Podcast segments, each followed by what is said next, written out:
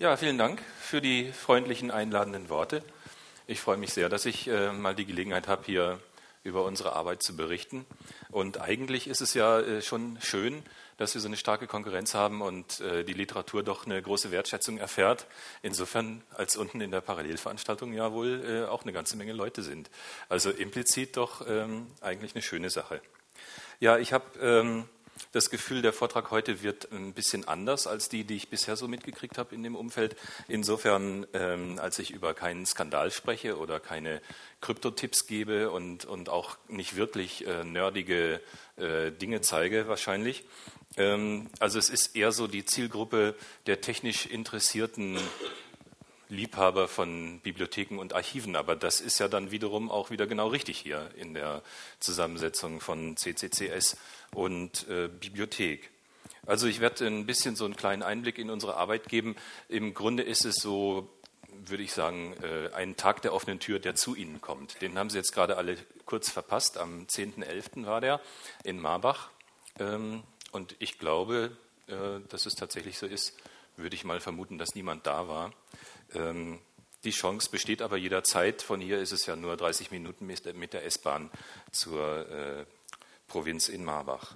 Ja, das ist äh, der längste Titel aller Zeiten, glaube ich, der hier in der Vor Vortragsreihe hier eine Rolle gespielt hat. Und ich will auch gleich gestehen, dass ich den mehr oder weniger, dass ich mich habe inspirieren lassen, ja, von einem äh, Film, und einem, äh, einer Aktion vom äh, Clear, die schon 1997 die Frage gestellt haben, if William Shakespeare had written Hamlet on a word processor und so weiter, dann mit Thomas Jefferson und äh, Alexander Graham Bell, Leonardo da Vinci und so weiter, would the great achievement still be available to us today? Und äh, das fand ich so schön und hat mich auch ähm, 1997 so ein bisschen für, die, für diese Fragestellung ähm, äh, sensibilisiert und interessiert, nämlich können bedeutende digitale Werke, heutige digitale Werke in ähnlicher Weise für künftige Generationen verfügbar gehalten werden und benutzbar gehalten werden, wie das eben äh, mit diesen genannten Quellen der Fall ist.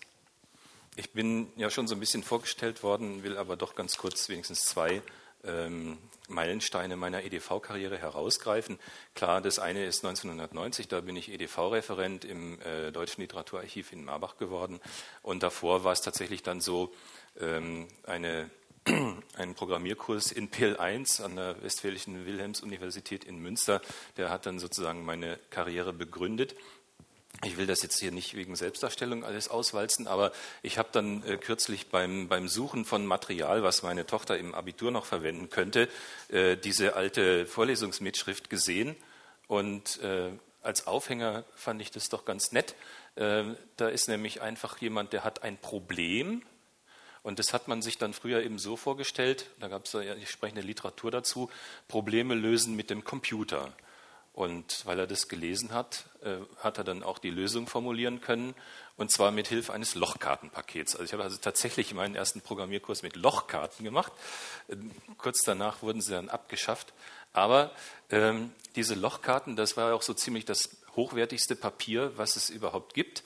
Ähm, das ist keine Herausforderung für die konventionelle Bestandserhaltung, die ja immer mit Papier zu tun hat. Leider äh, sind wir nicht dabei geblieben bei, bei diesen Lochkarten ähm, und deshalb auch dieser Vortrag. Der lange Titel führt uns auch ein bisschen durch das Programm. Insofern, ähm, dass ich vielleicht am Anfang doch ganz kurz was sagen darf äh, dazu, was, was macht eigentlich ein Archiv? Dann, äh, was macht jetzt im spezielleren Fall das Literaturarchiv oder ein Literaturarchiv? Dann streifen wir auch kurz die Räuber ähm, und kommen dann zum Thema digitale Langzeitarchivierung äh, an sich. Und äh, da kommt dann auch die, das WordStar dann nochmal als Beispiel vor für Obsoleszenz von Dateiformaten. Aber jetzt mal äh, zur angekündigten Begriffsklärung. Ähm, beim letzten Mal habe ich ein bisschen das Gefühl gehabt, als der heutige Vortrag angekündigt wurde, äh, dass auch die Veranstalter noch so ein klein wenig schwammen, äh, was man sich unter Archiv jetzt vorstellen kann. Ähm, deshalb äh, mal ganz grob eine informelle Definition ungefähr alles, was eine größere Menge schriftlicher Informationen in einer irgendwie strukturierten Form beinhaltet und keine Bibliothek ist.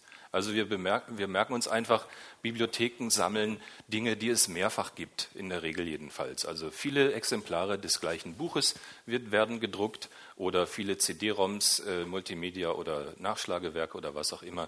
Bibliotheken haben es immer mit vervielfältigten Sachen zu tun, Archive haben es immer mit Unikaten zu tun, die es nur einmal gibt und ähm, für die eben dann auch eine besondere Verantwortung besteht.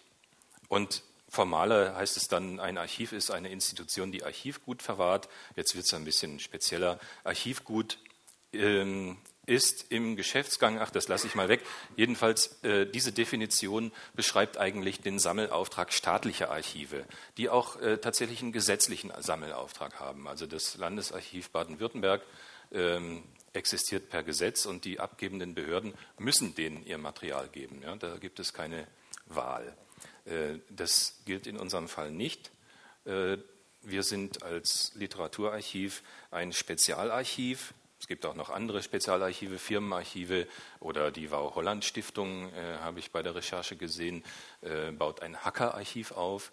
Das sind äh, Spezialarchive und Literaturarchive existieren nun äh, speziell für die Nachlässe von Schriftstellern, Philosophen, Wissenschaftlern und Künstlern, denn für die fühlten sich die Archivare nicht zuständig, weil sie keine rechtlichen oder geschäftlichen Akten enthielten.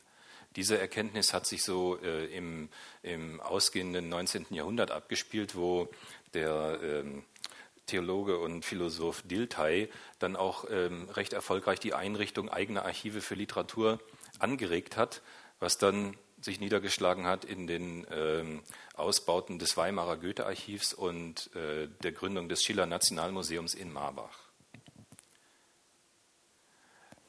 Dann ähm, zum Einstieg äh, stellt sich vielleicht die Frage, warum wollen wir überhaupt Literatur archivieren? Oder verbunden damit ist die Frage, warum ist Literatur überhaupt wichtig?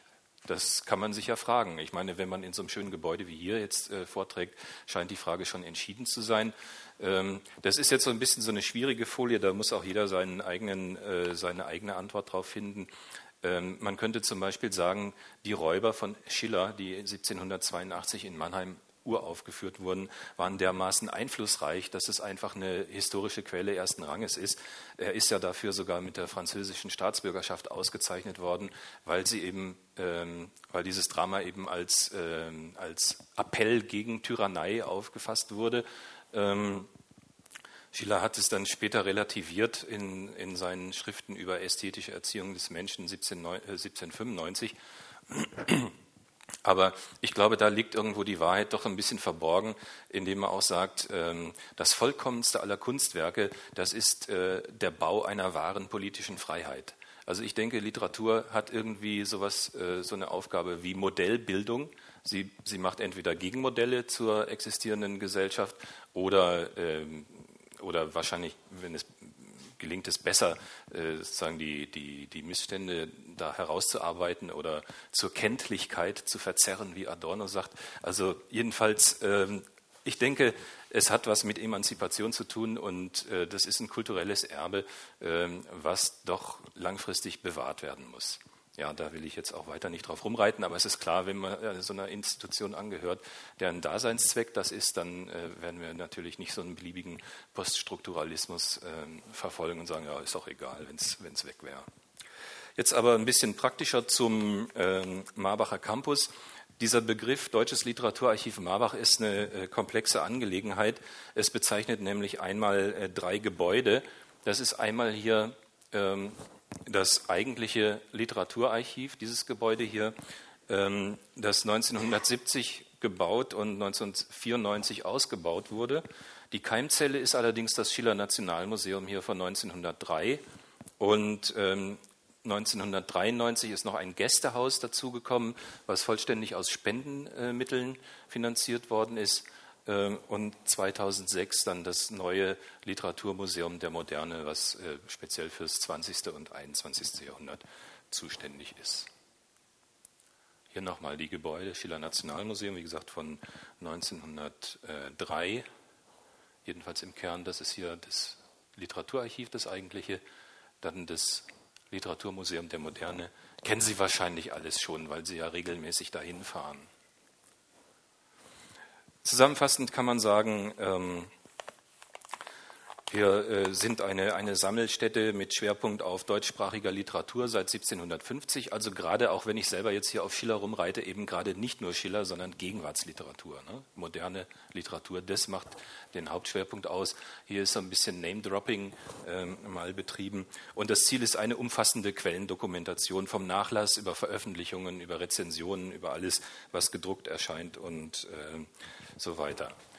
Äh, Literaturarchiv DLA Marbach heißt aber auch verschiedene, Hand, äh, verschiedene Abteilungen, ähm, zum Beispiel das eigentliche Archiv, das ist auch eine Abteilung, ja, das macht es auch besonders unübersichtlich.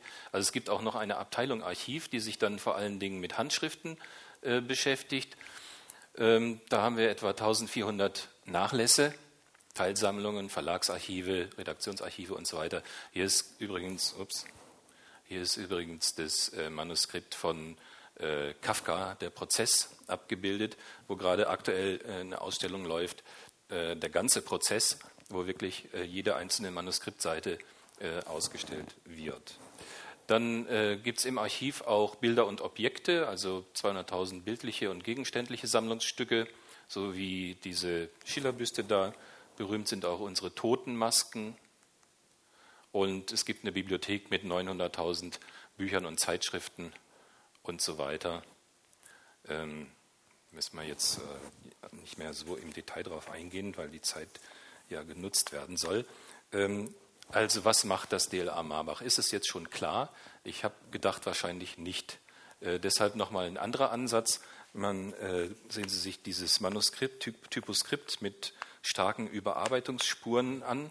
Erkennt es schon jemand? Die Villa Albtraum und die Pendeluhr, die immer Aua Aua sagt bei einem Stundenschlag.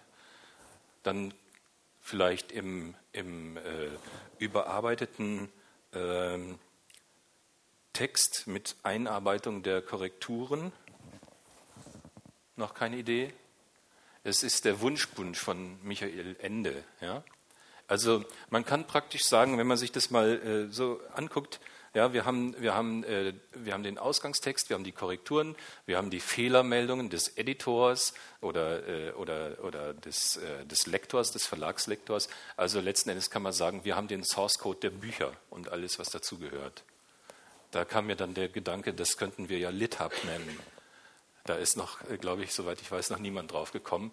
Äh, wir haben auch die sozialen Netze dazu, denn die Briefe, die im, im 19. Jahrhundert geschrieben wurden und hin und her geschickt wurden zwischen den Autoren und Verlegern und Liebhabern, das ist natürlich äh, eigentlich Facebook-Vorgänger und kann auch mit ähnlichen grafischen Methoden dargestellt werden. Aber wir wollen uns jetzt nach diesem allgemeinen Vorspann auf die digitalen ähm, Objekte konzentrieren. Schon seit vielen Jahren ist in unserem Sammelauftrag auch die Zuständigkeit für ähm, jegliche Zeugnisse in digitaler Form genannt. Damit haben wir aber äh, ein, mindestens ein Problem, zum Beispiel das Mengenproblem. Peter Lyman von der ähm, von der äh, UC Berkeley School of Information hat 2002 festgehalten und hochgerechnet, dass jedes Jahr fünf Exabyte an neuen Informationen entstehen, also neu entstehen. Und äh, er vergleicht es dann auch äh, und sagt, das ist ähm, 5 Exabyte, das ist so viel wie 500.000 Mal äh, der Umfang der Library of Congress, äh, wenn, wenn die Print Collections ähm, digitalisiert wären. Also so mal um einen Vergleich zu haben. Und er sagt auch, 92 Prozent dieser neuen Informationen wird auf magnetischen Datenträger gespeichert, vor allen Dingen auf Harddisks. Ähm, und natürlich äh, für uns eine enttäuschende Zahl 0,01 Prozent auf Papier. Also da geht es um neu entstehende äh, Informationen. Natürlich wird viel gedruckt, aber die ursprüngliche äh, Quelle ist halt magnetischer Datenträger. Gibt es noch eine weitere Studie, die dann sagt, von 2006 bis 2011 verdoppelt sich, äh, verdoppelt sich der, der Umfang. Das heißt, äh, mit anderen Worten, dieser Trend zur, äh, zur, zu, zu immer mehr Daten äh, und immer weniger Papier äh, erreicht uns mit einer gewissen Verzögerung. Natürlich noch nicht sofort. Denn die Leute müssen ja erstmal sterben, bevor sie uns die Nachlässe geben, vereinfacht gesagt. Also äh, im Moment ist der überwiegende Zugang natürlich noch ähm, in Papierform, Manuskripte, Briefe, Lebenszeugnisse und so weiter. Aber der Anteil an, an digitalen Objekten wird eben immer mehr. Und äh, wir sind dazu verpflichtet oder machen uns das zur Aufgabe, auch diese langfristig zu erhalten. Das Problem ist allerdings, Erhaltung digitaler Informationen wirft gegenüber traditionellem Material wie Film oder Papier doch ganz neue Fragen auf. Darauf werden wir dann im Weiteren noch äh, im Detail eingehen können. Wenn wir uns mal angucken, ähm, was es eigentlich so an digitalen Objekten gibt, ähm, da würde ich eigentlich sagen, sie unterscheiden sich in vier, ähm, vierfacher Hinsicht. Einmal das schon erwähnte Unikale gegenüber dem mehrfach vorhandenen, was meistens auch bedeutet privat versus publiziert. Dann ist die Frage, habe ich es mit analogem Material zu tun, was ich digitalisiere oder ist es von vornherein digital? Also wenn ich mit einer Digitalkamera Aufnahmen mache, die sind natürlich born digital. Wenn ich aber meine Dias digitalisiere, dann habe ich immer noch eine analoge Vorform. Und insofern äh, würde ich sagen, ein Digitalisat, das ist etwas, was vorher analog war. Und äh, ansonsten sagen wir, es ist born digital. Und eine wichtige Unterscheidung ist, ist es trägergebunden, also liegt es auf einem Medium vor oder ist es, äh, ist es trägerlos, also online äh, in der Welt. Und die letzte Unterscheidungsebene wäre statisch äh, gegen interaktiv. Das hat Auswirkungen darauf, ob ich es ähm, serialisiert umwandeln kann in, eine bestimmte, in ein bestimmtes Format oder ob ich es als Look and Feel erhalten muss. Hier gibt es eine Landkarte der digitalen Objekte, die äh, ist wahrscheinlich hinten eigentlich schon bei mir hier kaum zu erkennen. Da müsste ich Sie dann auf das PDF verweisen. Ähm, ups. Äh, nur ganz kurz. Die linke Hälfte sind die trägergebundenen Objekte, die rechte Hälfte sind die Online-Objekte, die untere Hälfte sind die unikalen und privaten oder eher unikalen und privaten Objekte und oben habe ich die multi multiple vorhandenen publizierten. Also um mal ein Beispiel herauszunehmen, Super 8 Filme hier in diesem Quadranten sind äh, erstens analog, das ist noch dieses Dreieck hier, das habe ich vergessen zu erwähnen. Äh, sie sind erstens analog, zweitens unikal oder privat und drittens trägergebunden. Um ein anderes Beispiel herauszugreifen, klassische Webseiten, die sind publiziert, sie sind online und äh, sie sind ja, wenn man so will, mehrfach vorhanden oder zumindest potenziell mehrfach vorhanden, jedenfalls in den Browsern. Das ist eine Unterscheidungsebene, die muss man mit einer gewissen Vorsicht genießen. Ich denke, eine, eine aufgegebene Webseite, um die sich keiner mehr kümmert, die kann natürlich schon wertvoll werden und, und unikalen Charakter, Charakter annehmen können. Andererseits gibt es natürlich den Trend, dass, ich drücke immer auf den falschen Knopf, Entschuldigung, gibt es natürlich den Trend, dass hier aus dem äh, privaten Bereich zunehmend Dinge einerseits in die Online-Welt wandern, also alles, was mit Cloud und, und, sozialen Netzen zu tun hat. Andererseits gibt es sicher Übergänge zwischen, äh, zwischen privat und öffentlich. Also wo, wo, zieht man die Grenze, wenn jemand jetzt ein paar Fotos online stellt, ähm, nur seinen Freunden zugänglich macht? Äh, ist es dann noch privat oder ist es schon öffentlich? Jedenfalls, äh, das war mal so ein Versuch, einfach das, das Material einzuordnen. Und die letzte ähm, Unterscheidungsebene ist dann eben, wie interaktiv ist es eigentlich? Also Computerspiele sind sicher im hohen Maße interaktiv, soziale Netze, so würde ich sagen, so halb. Ähm, und andere Dinge sind halt äh, vollkommen statisch, so wie Online-Datensicherungen oder, oder Digitalfotos oder was auch immer. Wir kommen auf diese Kriterien noch zurück. Ähm, und zwar eigentlich an dieser Stelle schon, wo es um um Gefährdung und Probleme digitaler Objekte geht. Wir haben beispielsweise ein Problem, die äußerliche Alterung von Datenträgern. Sie sehen das hier schön. Ja, ich werde es noch lernen im Laufe der Zeit. Sehen also äh, Gummibänder dran zu machen, um, um, Disketten zu bündeln, ist auf jeden Fall schon mal eine ganz schlechte Idee, weil sie erst weich werden, das kann man hier schon sehen, schön sehen, und hinterher knochenhart und ähm, man hat dann man hat dann einfach Krümel äh, die, die die Mechanik hier behindern. Ganz äh, abgesehen davon, dass die Etiketten abfallen im Laufe der Zeit und überhaupt äh, das Ganze mechanisch äh, dann äh, problematisch werden kann. Damit verbunden ist, ähm, ist die, die innere Alterung oder die innere Degradation, also magnetische Datenträger entmagnetisieren sich, ähm, optische selbstgebrannte Medien äh, zersetzen sich chemisch.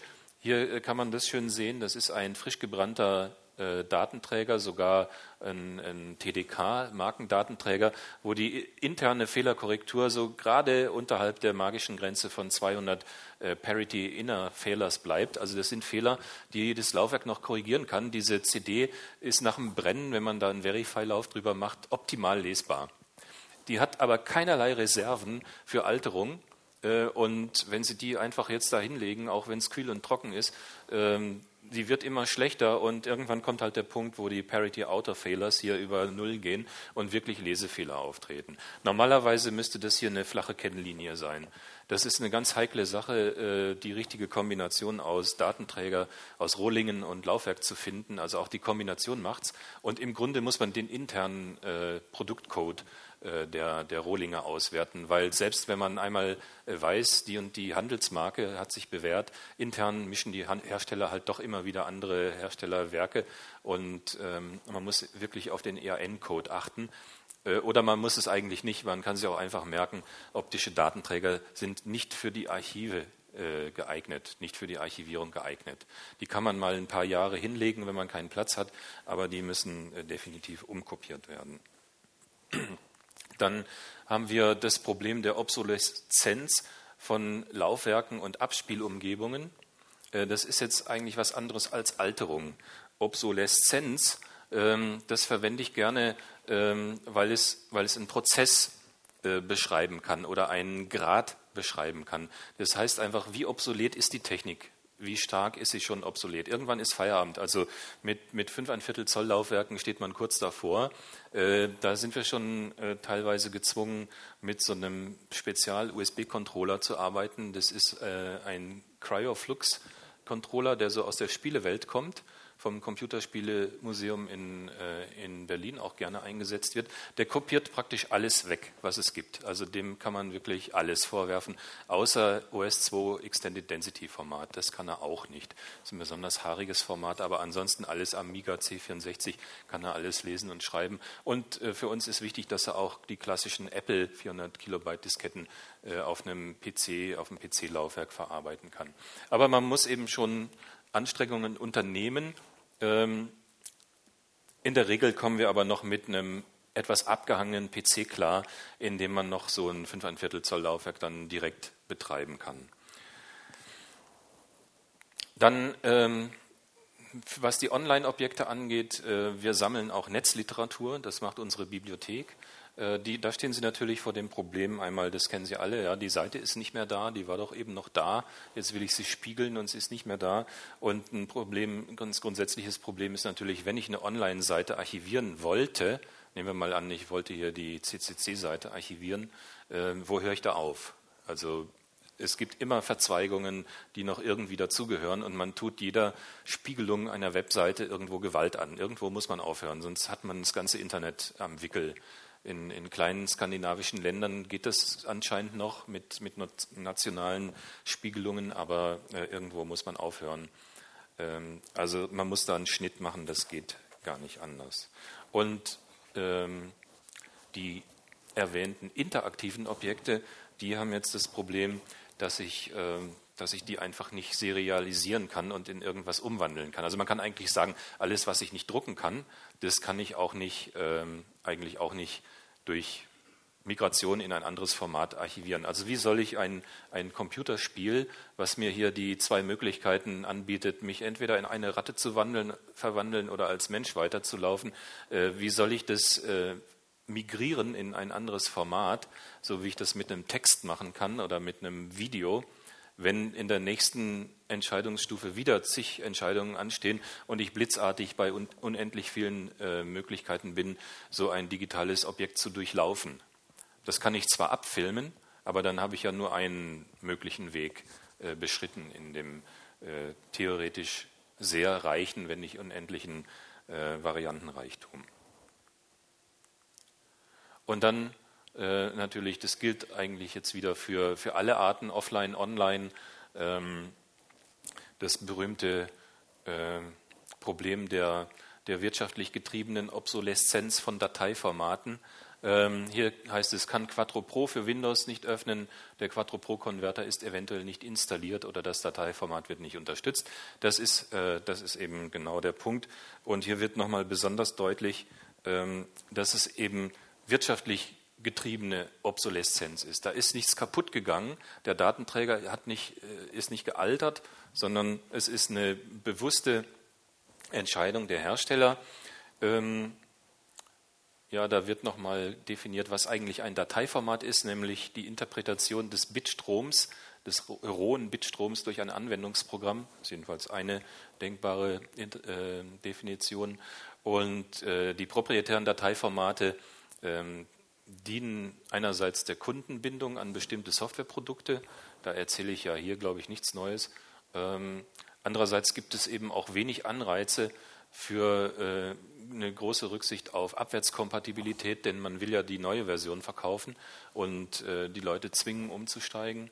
Und auch die Interoperabilität mit Alternativprodukten ähm, wird eigentlich schon zum, zum aktuellen Zeitpunkt erschwert, um eben äh, das Vendor-Login zu äh, verstärken. Und für exotische Formate besteht dann auch für andere Hersteller wenig Anreiz, aufwendig Importfilter zu entwickeln. Also äh, proprietäre Dateiformate sind nicht nur äh, generell, sondern auch bei der Archivierung extrem hinderlich, weil man sich dort eben besondere Arbeit machen muss. Ja, das war so ein bisschen ein Schnelldurchgang durch die Welt der, der digitalen Objekte. Jetzt ähm, kommen wir zu einem weiteren Titelbestandteil, nämlich Langzeitarchivierung. Was ist es eigentlich? Es gibt äh, einen äh, Menschen, das ist der Professor Taller in Köln, der sagt, Backup ist ein Schnappschuss, der kann auch inkonsistent sein, den mache ich halt einfach mal. Also ein Hot Backup meint er dann wohl. Ähm, Archivierung äh, dagegen, ähm, das ist schon etwas besser, da gehe ich zurück zu einem wohl definierten Zustand, aber auf demselben System auf dem technologisch selben System. Und Langzeitarchivierung, das ist nun die Erhaltung der Informationen bzw. der Benutzbarkeit über Technikbrüche und Technikgenerationen hinweg. Das heißt also, da bemühe ich mich, Dinge äh, benutzbar zu halten, wenn, wenn es fundamental andere Computing-Umgebungen gibt.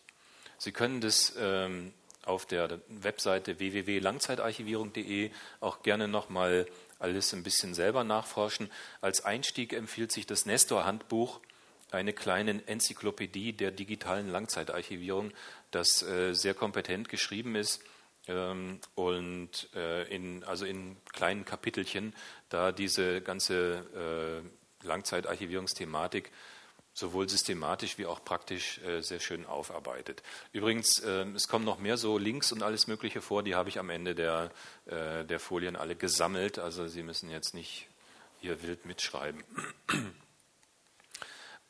Was gibt es jetzt für Erhaltungsstrategien, um auf diese Gefährdungen zu reagieren? Die simpelste ist äh, das Computermuseum oder die Hardware-Software-Konservierung. Das heißt, ich behalte einfach die Original-Hardware und sehe zu, dass sie lauffähig bleibt und auch die Software eigentlich, die Originalsoftware. Ähm, der Vorteil ist, ich habe ein optimales Look and Feel, also ich kann genau sehen, äh, wie Salman Rushdie seinerzeit auf dem äh, alten Mac da gearbeitet hat. Aber als dauerhafte Lösung ist das nicht geeignet, weil Hardware halt, auch wenn sie nicht benutzt wird, älter wird und veraltet. Also zum Beispiel Gummirollen werden spröde, Antriebsriemen werden spröde, Lager verharzen, äh, irgendwelche Motoren kommen nicht mehr auf Drehzahl und vor allen Dingen äh, Elektrolytkondensatoren altern äh, und laufen aus. Aber auch das Know-how ähm, der, der Bediener geht verloren. Ja? Also man muss ja schon äh, sich sehr anstrengen, äh, um sich zu erinnern, wie so ein alter Atari eigentlich ähm, bedient worden ist. Trotzdem ist diese Strategie notwendig, vor allen Dingen am Anfang, denn egal was ich mache, auch wenn ich hinterher ausgefeilte ähm, Erhaltungsstrategien habe. Irgendwann am Anfang muss ich einen Datenträger, also meistens Floppies in unserem Fall, ja mal initial lesen. Ähm, wir haben tatsächlich vor einiger Zeit einen Aufruf an die Belegschaft gestartet, fünf ein Viertel Zoll Laufwerke zu spenden, weil wir plötzlich festgestellt haben, ups, äh, wir haben da nur noch zwei äh, und eins funktioniert nicht mehr. Ähm, das, äh, das war dann auch recht erfolgreich. Da hat jeder nochmal in die Garage geguckt und ähm, so sind wir da jetzt im Augenblick doch wieder ganz gut ausgestattet. Aber ähm, eigentlich meine ich, man sollte ein Register obsoleszenter Speichertechniken aufbauen, so eine Art Laufwerksflohmarkt. Und ähm, tatsächlich haben wir das auch in einem DFG-Antrag als Teilprojekt drin. Das sollte dann ROST heißen, Register obsoleszenter Speichertechniken. Und da ist sicher der CCCS und alle, die da mitmachen, aufgerufen, ähm, dann mal einzutragen, was sie denn so an interessanten Quarter-Inch-Cartridge-Streamern äh, äh, zu Hause rumzustehen haben, für den Fall, dass wir dann sowas in einem Nachlass finden oder dass es irgendjemand anderes gebrauchen kann. Die nächste Erhaltungsstrategie ähm, ist die Bitstromerhaltung. Das heißt, ähm, ich kopiere einen gefährdeten Datenträger eins zu eins um auf entweder einen frischen, das macht man aber in der Regel nicht. Also wir kopieren ja keine Disketten auf andere Disketten, sondern wir legen Imagekopien an, die wir dann auf ähm, langzeitstabilen Festplattenspeicher legen. Dabei äh, ist interessant, dabei wird eigentlich der Inhalt vom Träger getrennt.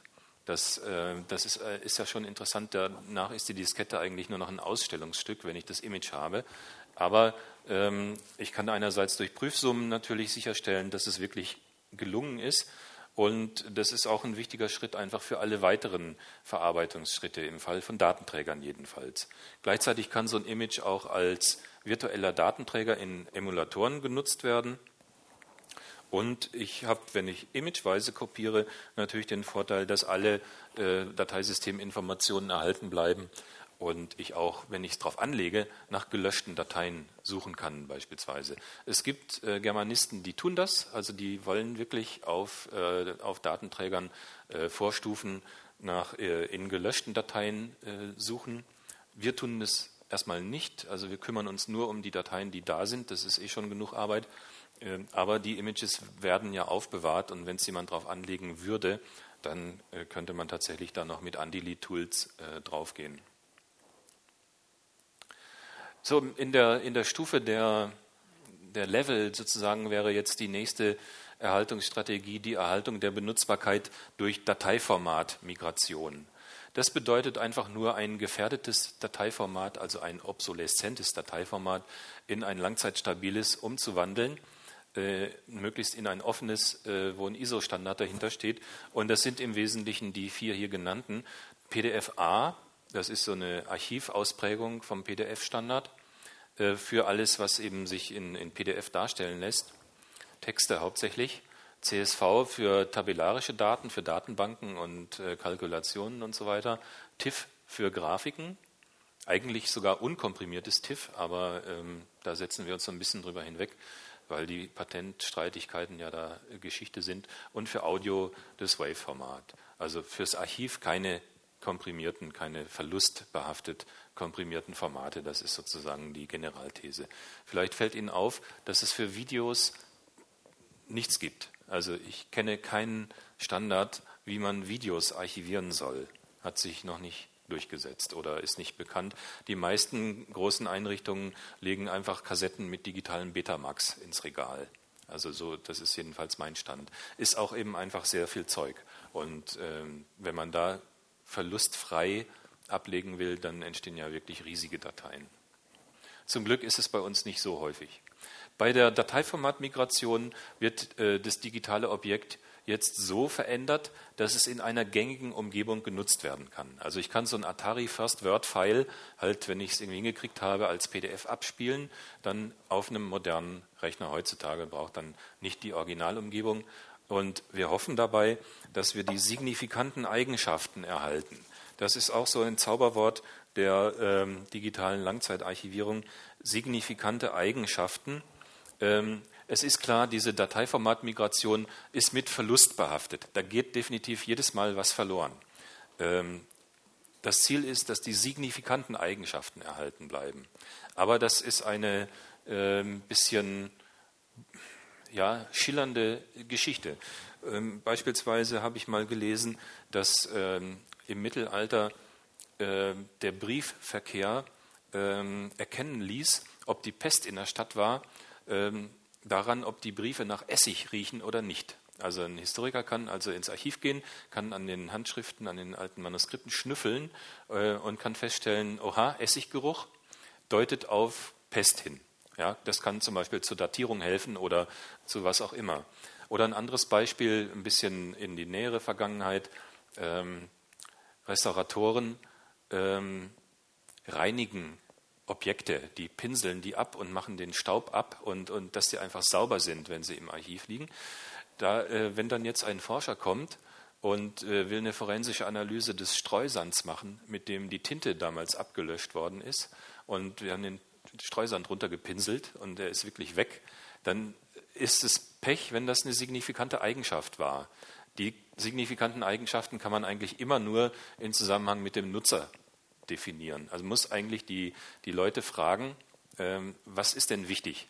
Weil wenn ich ein Modejournal archiviere oder digitalisiere, dann muss ich wahrscheinlich sehr viel mehr Wert auf Farbtreue Wiedergabe der genauen Pantone-Palette legen, als wenn ich ähm, halt irgendeine Feldwald- und Wiesenzeitung äh, archiviere ähm, sagen wir mal, so eine Schützengrabenzeitung oder, oder sowas aus dem Ersten Weltkrieg, kommt es wahrscheinlich auf die genaue Farbe äh, des roten Blutes nicht an. Ja? Das kann aber bei, wie gesagt, bei einem Modejournal ganz anders sein. Also das ist, ähm, das ist eine knifflige Sache, vor allen Dingen, weil wir voraussehen müssen, welche signifikanten Eigenschaften werden in der Zukunft gebraucht. Das ist das Problem. Also da kann man im Augenblick immer nur Vermutungen anstellen. Also das ist sicherlich einer der, der schwierigsten Punkte. Ähm, bei der Dateiformatmigration würde ich sagen, die Amerikaner sind da wahrscheinlich lockerer. Man muss auch das Ausgangsobjekt aufbewahren, denn es kann immer was schiefgehen. Man weiß es nicht, vor allen Dingen, wenn man sehr viele Dateien konvertiert. Damit entsteht unter Umständen ein Platzproblem, denn die Migration muss man wahrscheinlich in 10, 20 Jahren wiederholen, weil die heute gängigen Formate dann die obsoleten sind. Vielleicht auch nicht, das ist auch ein äh, bisschen die Frage. Ich glaube, JPEG äh, wird sicherlich sehr lange leben, ähm, aber man weiß es nicht. Also hier steht es auch, man muss wahrscheinlich damit rechnen, dass man in größeren Abständen die Migration neu durchführt. Das heißt, der Migrationsaufwand im Archiv wächst auch immer mehr. Ne? Man will ja alles erhalten und ähm, ja, die Verluste haben wir schon gehabt. Dateiformatmigration ist besonders geeignet für statische, serialisierbare Objekte wie Texte, Bilder und Filme, also alles Objekte, wo keine äh, Verzweigungen drin vorkommen und keine interaktiven Elemente. Das ist dann äh, hier der letzte Punkt, die Emulation. Das ist dann die Strategie, die ich wähle, wenn ich interaktive Objekte habe. Ähm, da bleibt jetzt das eigentliche digitale Objekt unverändert. Das bleibt so, wie es ist. Das alte C64-Spiel weiß nicht, dass es in einem Emulator läuft, auf einem iPhone beispielsweise oder wo auch immer. Oder ähm, jedenfalls, ähm, ich muss die, äh, die spezifische äh, alte Ablaufumgebung in einer aktuellen Umgebung bereitstellen. Also die Umgebung wird verändert, aber das Objekt ändert sich nicht. Auch die Emulation muss alle signifikanten Eigenschaften der Ursprungsumgebung bereitstellen, also insbesondere Grafik, Sound und so weiter. Äh, das ist auch immer nicht ganz einfach. Die Emulatoren laufen zu schnell äh, oder, oder die, die, die Soundkarte, die man eigentlich äh, braucht, lässt sich nicht bereitstellen oder was auch immer. Jedenfalls, Emulation ist eine ziemlich aufwendige Sache, auch immer eine sehr individuelle Sache. Aber für interaktive Objekte wie Spiele, Anwendungsprogramme und so weiter wird man diesen Weg gehen müssen. Für interaktive Online-Dokumente, sagen wir mal Netzkunst oder, oder Netzliteratur mit, mit vielen interaktiven äh, Elementen, kommt noch dazu, dass man da eigentlich äh, das ganze Internet und auch veraltete Serverinfrastruktur mit alten, hochgradig äh, gefährlichen PHP-Installationen und so weiter betreiben müsste. Ähm, also da kommt im Bereich der, der Netzarchivierung ähm, noch eine ziemliche Welle auf uns zu. Da ist es dann eben einfach nicht getan, Internet Explorer 3 äh, in, einer, in einer VM bereitzustellen, sondern muss, muss unter Umständen auch die Serverinfrastruktur emulieren, die da erwartet wird. Ein Problem ist auch, dass die Emulationssoftware ja auch Software ist und früher oder später ihrerseits ein obsoletes digitales Objekt wird. Also es kann dazu führen unter Umständen, dass man in 20 Jahren dann einen Emulator im Emulator starten muss, weil der Original-Emulator eben auf der dann gängigen Hardware überhaupt nicht mehr implementiert ist. So, an dieser Stelle einmal durchatmen. Der Technik, äh, der Theorieteil endet und jetzt kommen endlich ein paar Beispiele. Zum Beispiel ähm, für die Erhaltungsstrategie des Computermuseums habe ich hier einen Blick auf den Poesieautomaten von Hans Magnus Enzensberger mitgebracht. Hans Magnus Enzensberger ist ja ein äh, einflussreicher Autor.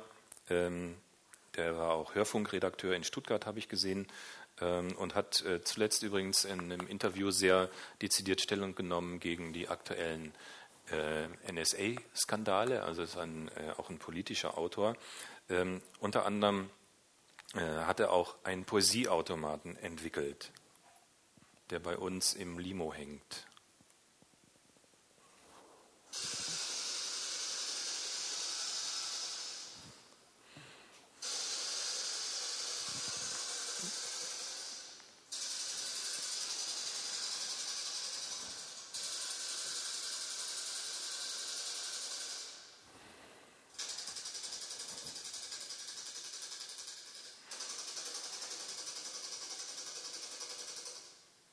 Ja, so hört sich das an, wenn er ein Gedicht würfelt. Eins von 10 hoch 36 übrigens. Weiß nicht, ob man es lesen kann.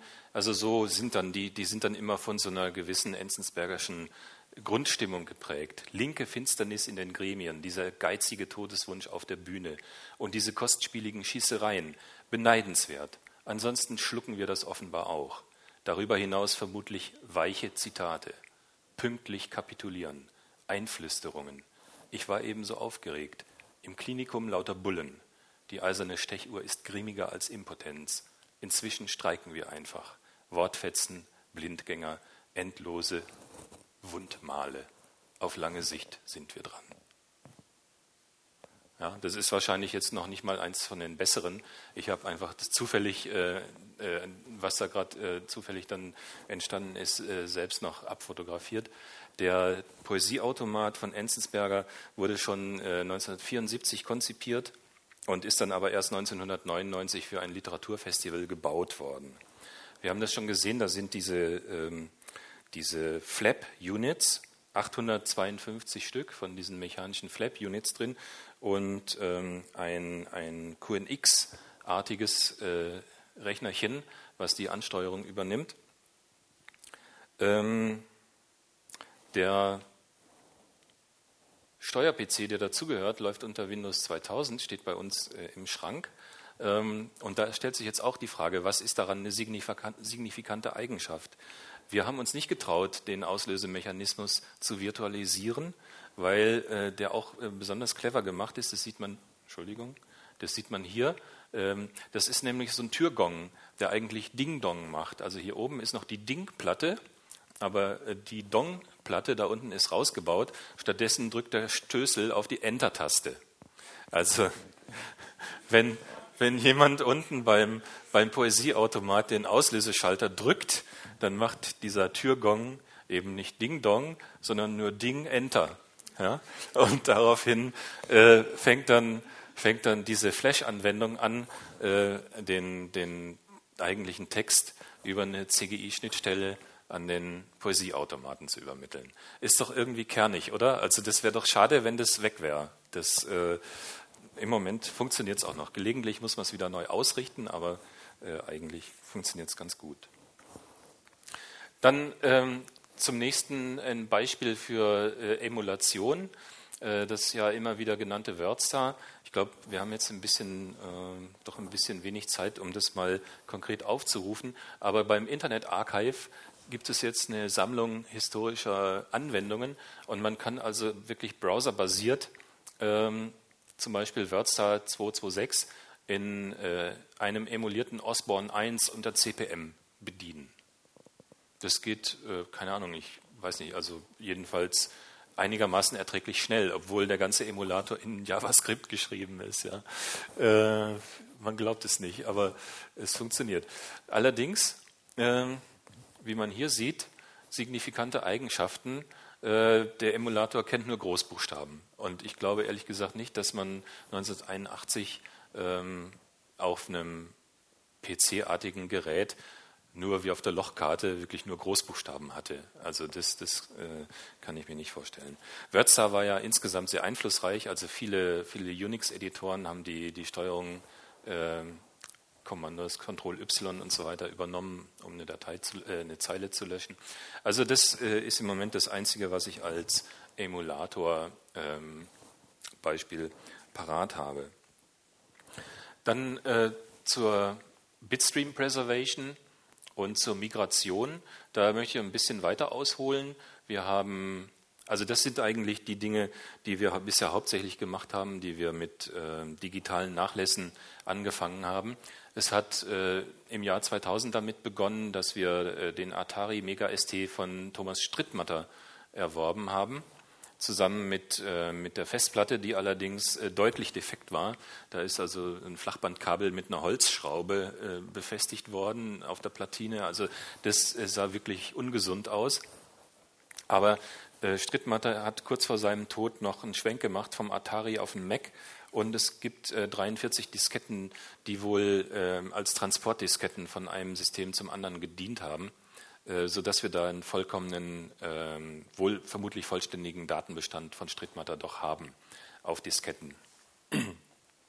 An diesem Beispiel äh, sind dann in den Folgejahren, so circa 2003 bis 2013, ähm, äh, oder an diesem Beispiel haben wir, haben wir einen Workflow zur Erhaltung und Erschließung entwickelt, ähm, der vor allen Dingen eben jetzt auf textuelles und statisches Material gut angewendet werden kann.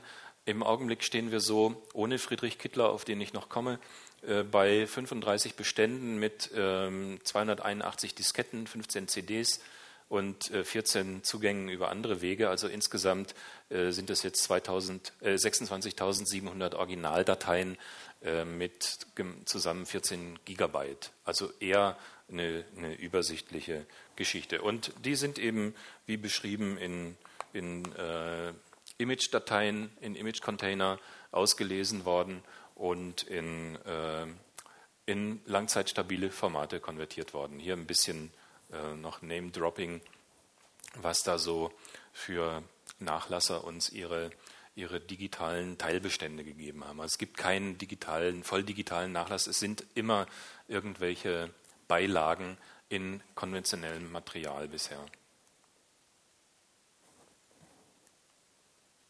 Ja, und dann kam Friedrich Kittler. Friedrich Kittler ist ein einflussreicher Medienwissenschaftler, der kann man eigentlich sagen, dass ähm, das Fachgebiet Medienwissenschaft überhaupt begründet hat. Ja, ansonsten auch mathematisch äh, interessiert, literarisch äh, hochproduktiv. Ähm, und ähm, ja, Kittler hat uns seinen, auch seinen digitalen Nachlass hinterlassen. Ähm, er ist äh, 2011 gestorben. Diese Übersichtsgrafik soll jetzt eigentlich nur mal ausdrücken, dass es ein komplexes Thema ist. Ja? Es gibt ähm, hier sehr viele, zum Glück schon viele grüne Pfeile, aber äh, besorgniserregend ist die Tatsache, dass der Hauptrechner von Kittler immer noch in Berlin steht. Die äh, Kittler-Editionen, äh, die geplante, will auch die Software äh, herausgeben und, und offiziell äh, präsentieren, die Kittler selber geschrieben hat. Also der hat auch Software geschrieben, das ist mit eins der Probleme. Und wir haben von, dem, äh, von seinem Hauptrechner bisher nur ein Plattenimage. Immerhin. Äh, aber die Hardware ist noch nicht da, weil sie noch als Referenz einfach dient. Also da ist wieder diese Sache mit, mit Grafiktreibern und, und Soundtreibern und so weiter, äh, die, die sich da in der Virtualisierung dann halt doch anders verhalten. Ähm, dieser, dieser Kittler-Bestand ähm, hat uns relativ äh, unvorbereitet getroffen. Eigentlich wusste niemand so recht, was es da gibt. Es gibt auch keinen, also ist mir jedenfalls nicht bekannt, irgendwie eine, eine schöne Beschreibung. Jedenfalls, äh, Kittler-Rechner sind so ziemlich die ekligsten, die wir jemals gesehen haben. Ja. Äh, der, ja, da kann man jetzt auch viel dazu sagen, aber mein Kollege sah sich jedenfalls veranlasst, zu den äh, Gummihandschuhen, die wir alle getragen haben, ähm, auch noch einen, einen Ganzkörperschutzanzug anzuziehen. Ne? Äh, Kittler hatte auch schwer Schuppenflechte beispielsweise, hat auch wahnsinnig viel geraucht und ähm, die Wohnung muss auch ziemlich übel ausgesehen haben. Es war jedenfalls nicht die reine Freude, aber wir sind auch da wieder im Bereich signifikante Eigenschaften.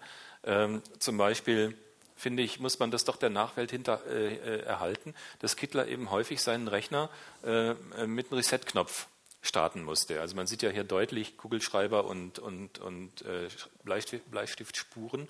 Also äh, sagt ja auch was aus, ja, dass er ähm, doch häufiger da die Notbremse ziehen musste.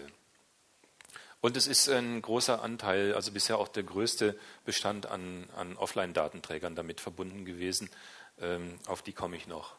Also zur Übersicht fünf PCs, von mindestens fünf PCs muss man sagen, ähm, sechs Festplatten, Images mit zusammen zehn Partitionen, 336 Disketten, 104 optische Medien, wobei wir die ganzen CT-Beilagen schon weggelassen haben. Also er war auch manischer CT-Sammler.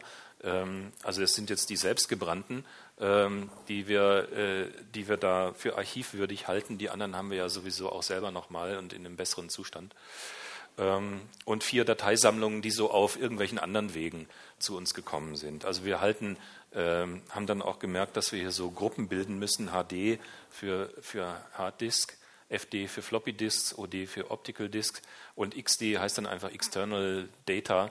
Das sind dann Dinge, die jetzt nicht original Kittler sind, sondern auf einer USB-Platte zum Beispiel von uns dann ins Haus gekommen sind oder auf anderen Wegen.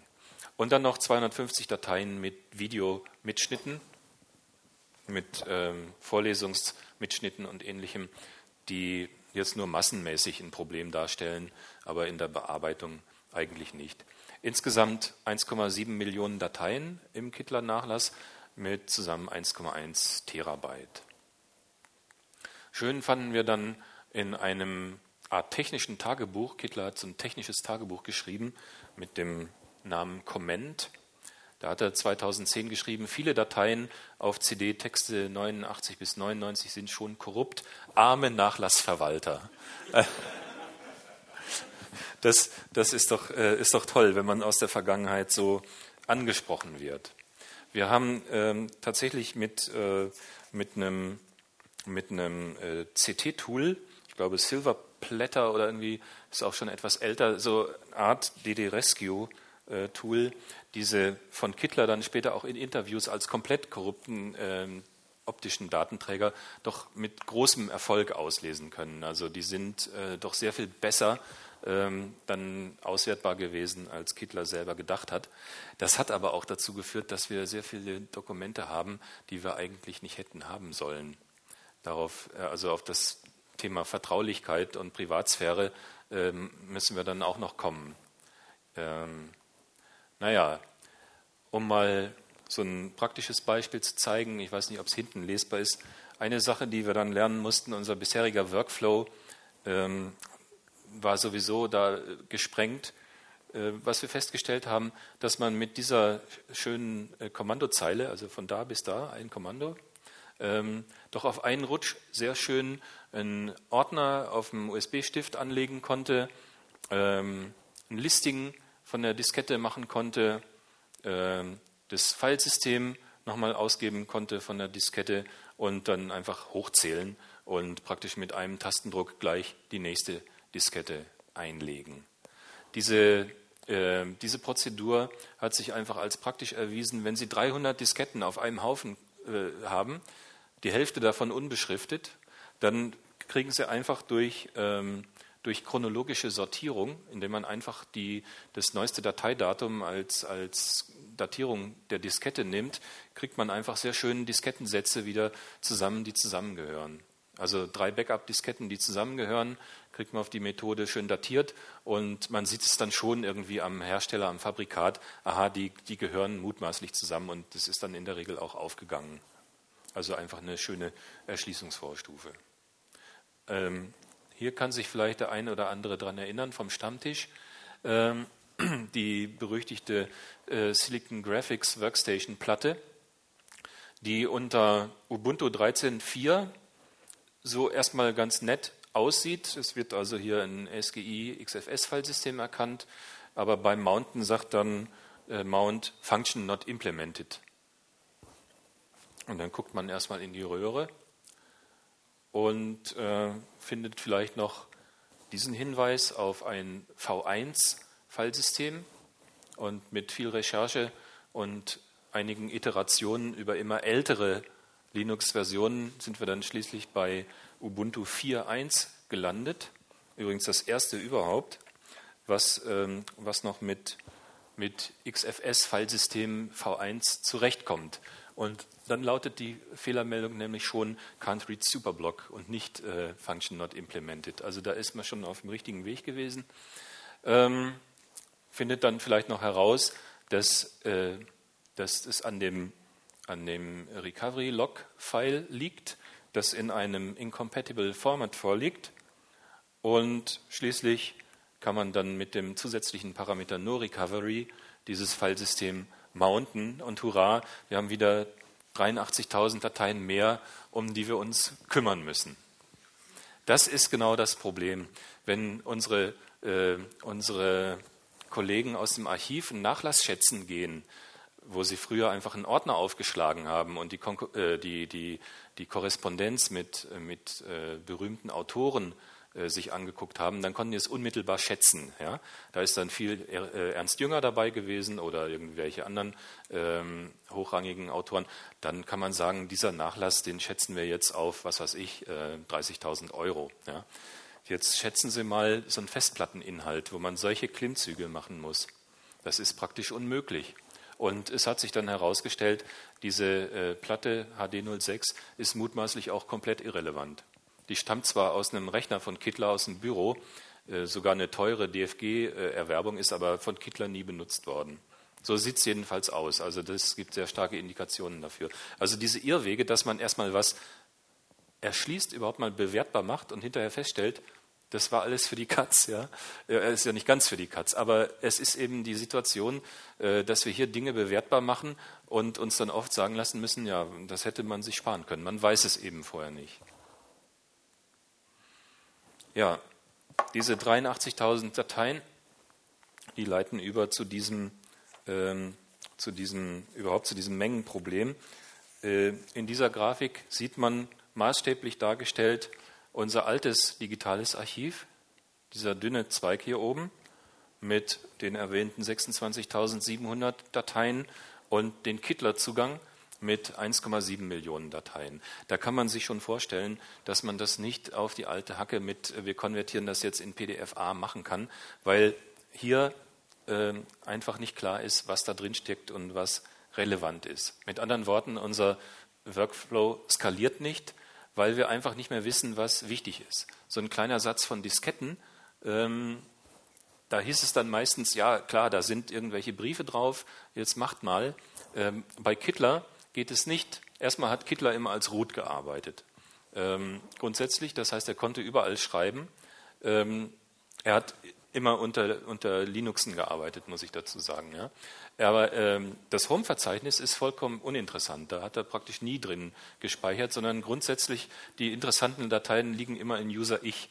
Also ich habe ja auch die System, die Dateisystemhierarchie unter Linux nie so richtig verstanden. Ich hätte auch immer, irgendwie habe ich auch immer gedacht, User hat was mit User zu tun. Hat es ja auch irgendwo im weitesten Sinne, aber er hat es wirklich wörtlich genommen und hat da eben einen Ordner User Ich angelegt. Das Problem ist nur, ähm, er hat nicht nur da gespeichert, er hat eigentlich überall gespeichert, wo er nur konnte. Also man kann jetzt auch nicht einfach sagen, ähm, das ist alles Systemdateien, das lassen wir alles weg. Und deshalb müssen wir diese 1,7 Millionen Dateien in irgendeiner Weise sichten. Und das muss man eben machen, weil eine Dateiformatmigration einfach auf Verdacht viel zu viel Aufwand wäre. Wir müssen also eine Auswahl treffen. Und da kommt jetzt ähm, ein neues Tool ins Spiel, von dem ich heute stolz berichten kann, weil es auch wirklich relativ neu ist, nämlich Iron Maiden. Iron Maiden heißt Intelligent Read-Only Media Identification Engine Oder Intelligent Recursive Online Metadata and Indexing Engine. Das ist noch ein bisschen im Fluss. Der Programmautor, das ist nämlich Jürgen Enge vom, äh, von der Hochschule für angewandte Wissenschaft und Kunst in Hildesheim. Ähm, äh, der hat es immer Indexer genannt. Und das fanden wir ein bisschen zu äh, lahm. Ja? Also Indexer äh, heißen viele Programme, deswegen das ist natürlich auch auf lange Sicht nicht durchzuhalten. Also wenn es weiter bekannt wird, müssen wir uns da auch der Tatsache stellen, dass Iron Maiden natürlich markenrechtlich eingetragen ist, aber im Moment heißt es noch Iron Maiden. Ähm, wie gesagt, das ist komplett äh, von Jürgen Enge entwickelt.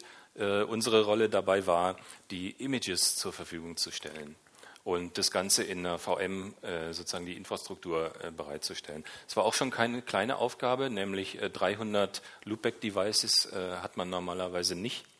Ähm, die waren dafür aber nötig. Und das Ganze ist ein Prototyp auf einer unserer VMs.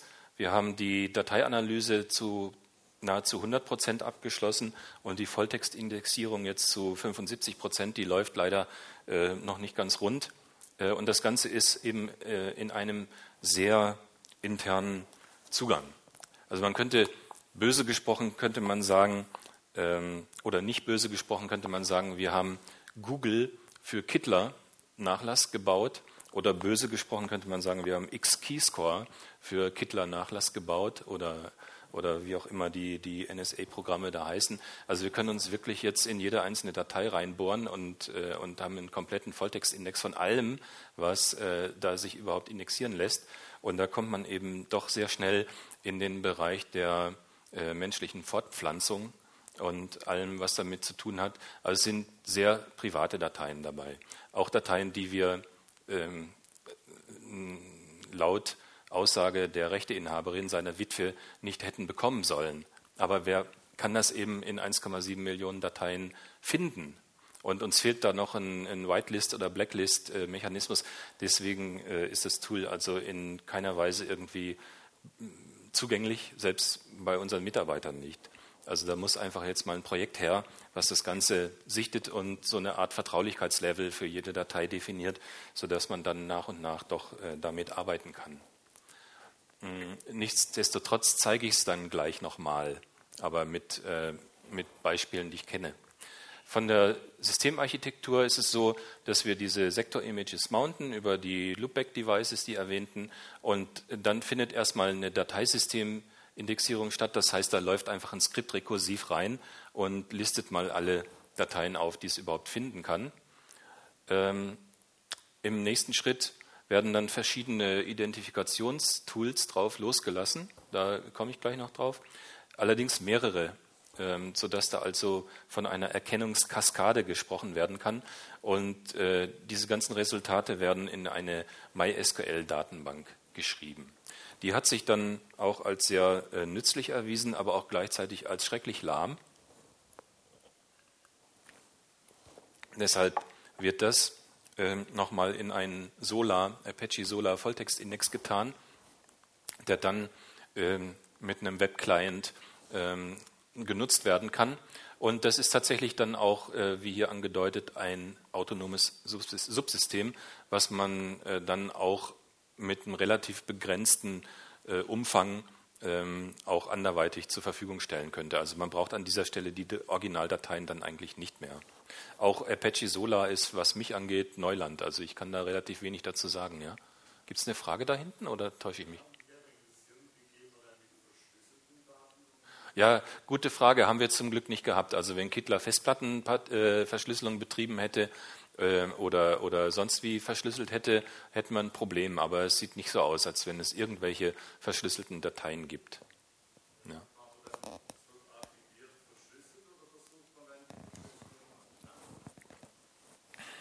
Also wir mussten ja auch das Root-Passwort von Kittler herausfinden. Ähm, und ah, das haben uns dann die kundigen, seine kundigen Hilfskräfte vom Lehrstuhl, die, die haben das dann gewusst. Ähm, äh, also ich glaube, Festplattenverschlüsselung würde uns ganz schön für, vor Probleme stellen. Das ist hier natürlich die Voraussetzung, dass die Dateien wirklich von dem Indexer auch klarschriftlich gelesen werden können. Ja, so sieht es aus, wenn wenn so die erste äh, Dateisystem- und Prüfsummenbildung gelaufen ist. Also es wird im Wesentlichen hier so eine SHA 256 Prüfsumme über jede Datei gebildet, was ja auch schon schön ist. Da können wir ja schon Dubletten äh, drüber erkennen, die es natürlich gibt in all diesen äh, Backup-Medien und Festplatten-Images. Dann äh, wird eine, äh, mit dem File-Kommando bzw. mit libmagic äh, versucht herauszufinden, welchen MIME-Type äh, wir da so haben. Und ähm, ach so, äh, da muss ich vielleicht noch sagen, es gibt noch eine zweite Meinung von GVS, äh, GVFS Info, was so ein GNOME-Tool ist, was ich jetzt so nicht kannte, äh, was aber auch äh, im Grunde so wie File eben ähm, äh, MIME-Type-Erkennung macht. Die sind sich eben nicht einig, deswegen ist es gut, wenn man da zwei Meinungen hat. Das eine kann das besser, das andere kann das besser. Da äh, hat noch kein Rating so richtig stattgefunden.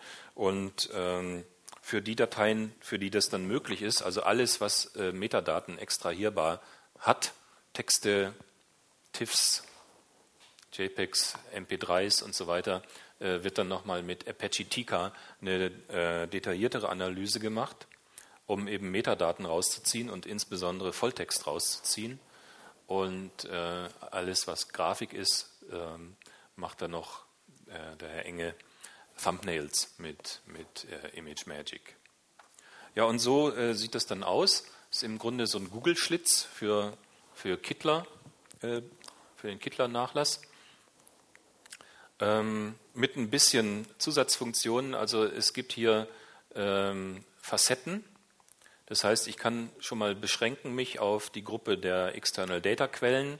Ich kann dann weiter sagen, ich will nur äh, Application MS Word als MIME-Type sehen und äh, kriege dann hier per Autocompletion in dem Fall dann schon angezeigt, äh, wie viele Dokumente bzw. wie viele Extensions dann mit diesen Einschränkungen überhaupt noch da sind. Das ist hier eine relativ frühe Phase. Ähm, inzwischen gibt es also, weiß ich nicht, bestimmt ein Dutzend, wenn nicht mehr äh, Dateitypen oder Extensions, die alle als Word erkannt sind, aber völlig anders aussehen.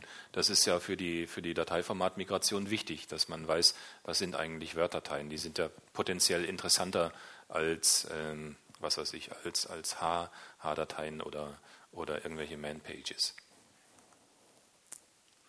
Und wenn ich dann ein Ergebnis habe, dann zeigt er mir die Anzahl an, zeigt mir die Dauer an. Übrigens hier, das sind doch schöne Werte. 560 Ergebnisse in 0,046 Sekunden. Ähm, da ist also der Index schon ziemlich vollständig da gewesen. Ähm, äh, ich habe Navigationselemente, die Solar Query wird nochmal angezeigt und dann alle möglichen äh, Zusatzinformationen, auf die ich meistens auch klicken kann, um die Suche dann weiter ähm, auf genau diesen Aspekt einzugrenzen. Ja, was können wir jetzt äh, mit dem Tool machen? Ähm, einige Fragestellungen in Auswahl. Welche Dateien sind binär identisch laut Prüfsumme und können als Dubletten ausgeschieden werden? Das äh, wird man dann geeignet nachhalten müssen. Welche Dateien haben die Größe 0 Bytes? Das gibt es auch durchaus sehr häufig. Auch bei defekten Datenträgern ist es der Fall. Ähm, die können wir einfach nicht weiter bearbeiten. Ähm, aber auch so allgemeine Fragen, was gibt es eigentlich für Bilder, was gibt es für Audiodateien, was gibt es für Videodateien, welche Textverarbeitungsprogramme hat Kittler benutzt, ähm, auf welchen Datenträgern gibt es den Ordner des Namens Ich, ja, das haben wir ja schon gesehen, dass Ich äh, bei Kittler eine wichtige Rolle spielt. Oder das, was wir gerade schon so ansatzweise gesehen haben, welche Dateien sind Word-Dateien, obwohl sie nicht den Typ Doc tragen oder Text in Deutschland. Ähm, dann hat sich auch äh, sehr interessant erwiesen, äh, welche Quelltexte tragen typische Kittler-Spuren, also C-Quelltexte sind es vor allen Dingen, bei denen äh, FAK, also Friedrich Adolf Kittler, im, im Kommentar stehen oder überhaupt irgendwie drinstehen. Das muss ja ein Kommentar sein. Obwohl sie in typischen Systemordnern liegen. Also da hat man dann auch Überraschungen äh, erlebt und, und das sind halt Dateien, wir können nicht einfach sagen, so einen ganzen Systemzweig, den be betrachten wir nicht, weil Quelltexte sind da auf jeden Fall verstreut, irgendwelche Treiber oder was Kittler da auch alles so ähm, getan hat. Oder in welchen Varianten kommt jetzt eine Datei, eine Datei zum Beispiel die erwähnte technische, äh, das erwähnte technische Tagebuch Comment in den verschiedenen Backup-Medien und Festplattengenerationen vor? Das ist jetzt mehr so eine literaturwissenschaftliche Frage. Oder welche E-Mails unverfänglicherweise jetzt äh, von und an uns selber, hat Kittler aufgehoben. Also äh, Mailboxen äh, sind da auch zuhauf in dem Bestand. Oder auch einzelne Maildateien, die werden auch als Mailbox-Format erkannt. Oder ist die Silicon Graphics Workstation Platte 6 wirklich komplett irrelevant? Ne, da kann man jetzt suchen nach FAK zum Beispiel oder kann nach Kittler suchen oder nach irgendwelchen Schlüsselwörtern, von denen man schon ahnt, dass die, äh, dass die äh, mit Kittler irgendwie was zu tun haben. Da kriegt man ja dann ein Gefühl dafür. Oder, und das möchte ich äh, jetzt mal konkret zeigen, ähm, weil ich natürlich versucht habe, einen Bezug mit Chaos Computer Club zu finden. Ähm, hat Kittler oder wann hat Kittler einen Vortrag beim Chaos Computer Club in Hamburg gehalten? Äh, und worüber hat er gesprochen? Und können wir uns vielleicht auch den Text angucken? Das wollen wir mal schauen, ob das gelingt.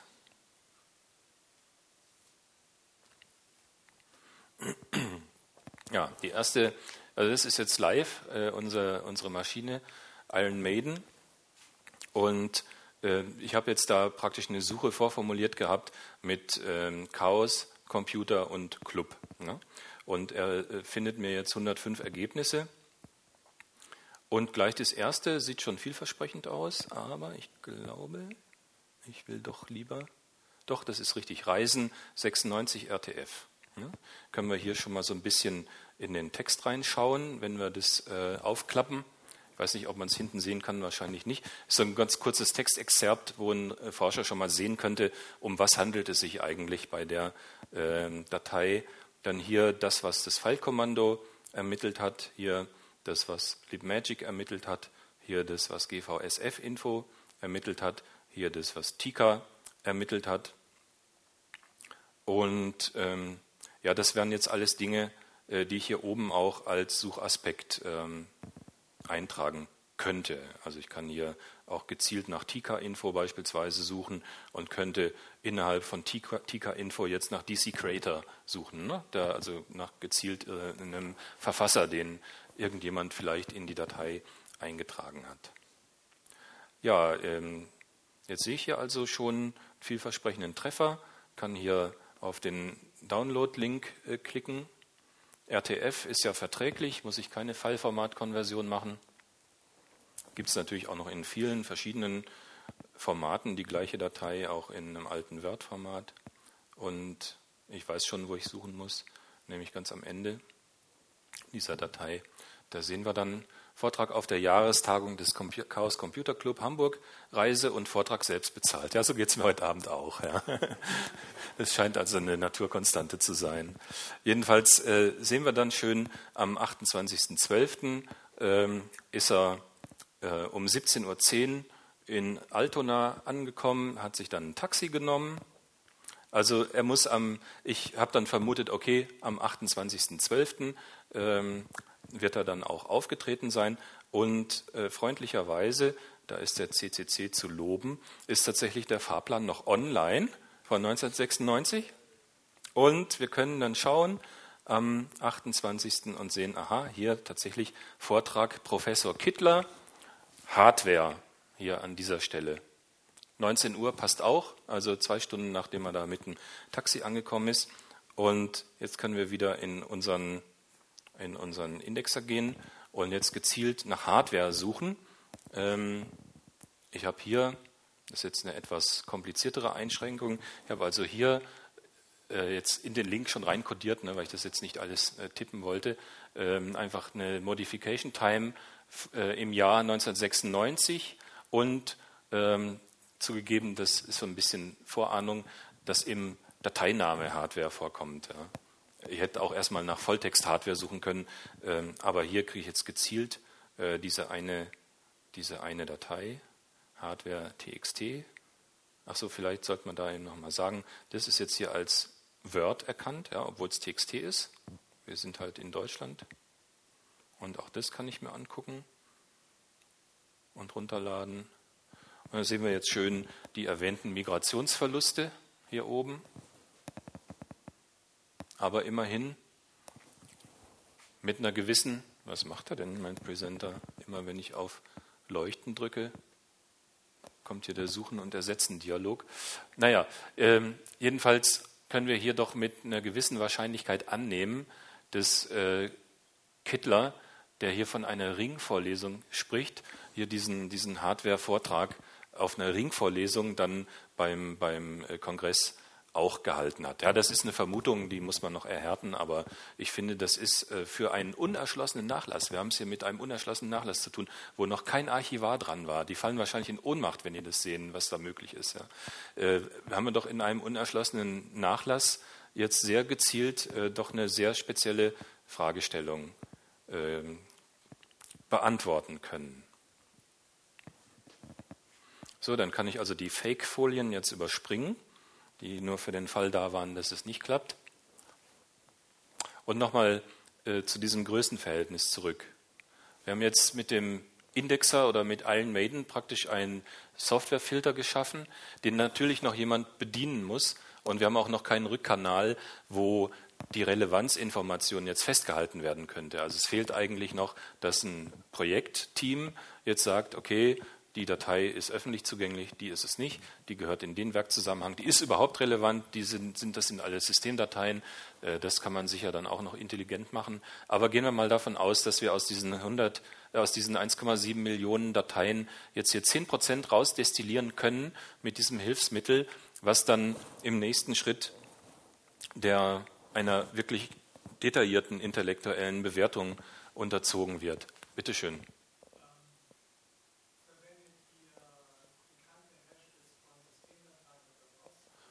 Das wäre nochmal eine Idee.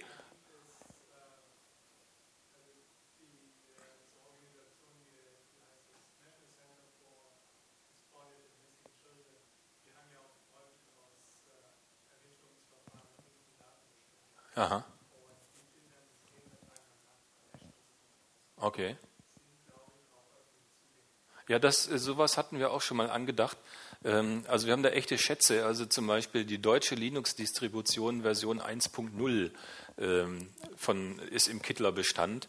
Ähm, und so, also ich habe noch nicht richtig kapiert, ob er da ähm, die Sachen selber kompiliert hat oder, oder ob er da äh, fertige Distributionen verwendet hat. Aber solche äh, Ideen hatten wir schon. Das ist auf jeden Fall ein interessanter Hinweis, dass es sowas wirklich gibt. Ich könnte mir auch vorstellen, dass man nach einem Änderungsdatum gehen kann. Also es ist kaum anzunehmen, dass intellektuell angelegte Dateien alle in der gleichen Zehntelsekunde geschrieben wurden. Und vielleicht hat man Glück und bei so einer Linux-Distribution hat der Distributor auch alle Dateien auf das gleiche Datum gesetzt oder sowas. Also da sind noch viele Möglichkeiten denkbar, wie man versucht, Systemdateien auszufiltern. Aber nichts davon ist im Moment implementiert. Also im Moment ist es diese, diese manuelle Orientierung, die ich gezeigt habe. Also wenn wir mal annehmen, wir kriegen dann hier 10% rausgefiltert, die dann wiederum tatsächlich in der intellektuellen Beschäftigung dann wieder 10 Prozent äh, rausfiltern, die wir dann einerseits, das sind natürlich jetzt Annahmen, ja, die wir dann einerseits wieder unserer Fallformatmigration unterziehen äh, und andererseits, und da muss ich noch mal einen kurzen Exkurs machen, andererseits dann wohl emulieren müssen, denn die selbstgeschriebene Software von Kittler kriegen wir nicht äh, migriert. Ja. Das sieht nämlich so aus. Also das ist so das Niveau. Also ich dachte auch, es wäre ein bisschen genialer, aber im Prinzip hat Kittler halt solche Sachen wie das Vierfarbenproblem äh, grafisch dargestellt oder Traveling Salesman oder Labyrinthe oder einfache 3D-Szenarien sind oft CT-Musterlösungen, die er ein bisschen angepasst hat. Da hat er eigentlich sein ganzes Leben dran rumprogrammiert. Äh, Und ähm, ja, das ist, glaube ich, für einen Berliner Hochschulprofessor echt super, ja. Der hat ja auch Synthesizer zusammengelötet und alles Mögliche. Das war wirklich ein, ein wirklicher Nerd. Ähm, aber ja, so, ich glaube, dass seine Texte letzten Endes doch überlieferungswerter sind als seine Software. Also wenn ich das mal jetzt so als subjektiven Eindruck äh, formulieren darf. Aber trotzdem, man drückt natürlich hier auf den Knopf und es kommt jedes Mal eine neue Landkarte und teilweise werden Parameter abgefragt, nach denen man das alles noch ein bisschen beeinflussen kann.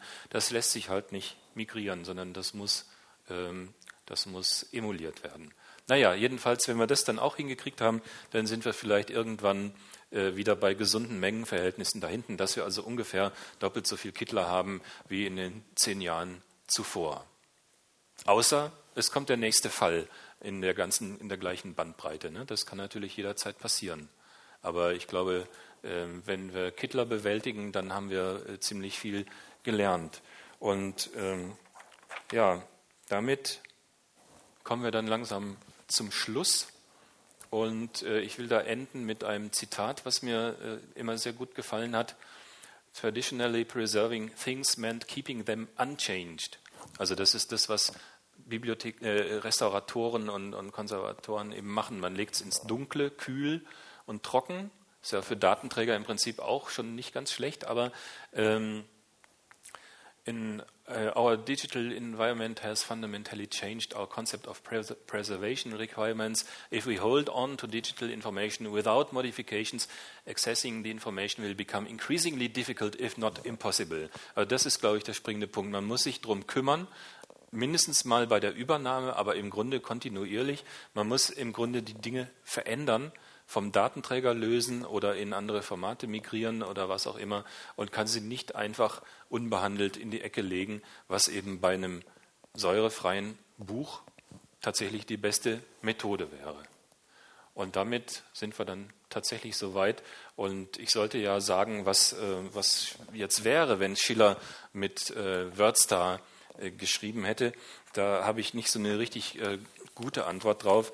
Ich kann nur sagen, es hätte uns auf jeden Fall sehr, sehr viel mehr Arbeit gemacht, als, ähm, als dass, es, äh, dass es mit Papier und Tinte getan hat. Aber ähm, gleichzeitig glaube ich auch, dass die, die Chancen ähm, am Deutschen Literaturarchiv doch recht gut stehen würden, dass wir es auf, auf lange Frist tatsächlich erhalten können. Ja, damit bin ich am Ende. Ähm, ich finde, es ist ein sehr interessanter Job, der meine beiden Linien sozusagen, das geisteswissenschaftliche Studium und das IT-Interesse in idealer Weise zusammenbringen. In der Praxis ist es natürlich oft äh, oder immer sehr viel mehr Routine, als es jetzt äh, so den Anschein hat bei all diesen Highlights. Aber trotzdem ähm, ist es, ist es eine interessante Arbeit mit interessanten Ergebnissen. Und ich kann nochmal meine Einladung wiederholen kommen Sie mal beim nächsten Tag der offenen Tür äh, vorbei oder wenn jetzt eine schöne Ausstellung äh, ansteht. Es ist ja nicht weit. Ja, vielen Dank. Damit mich am Ende.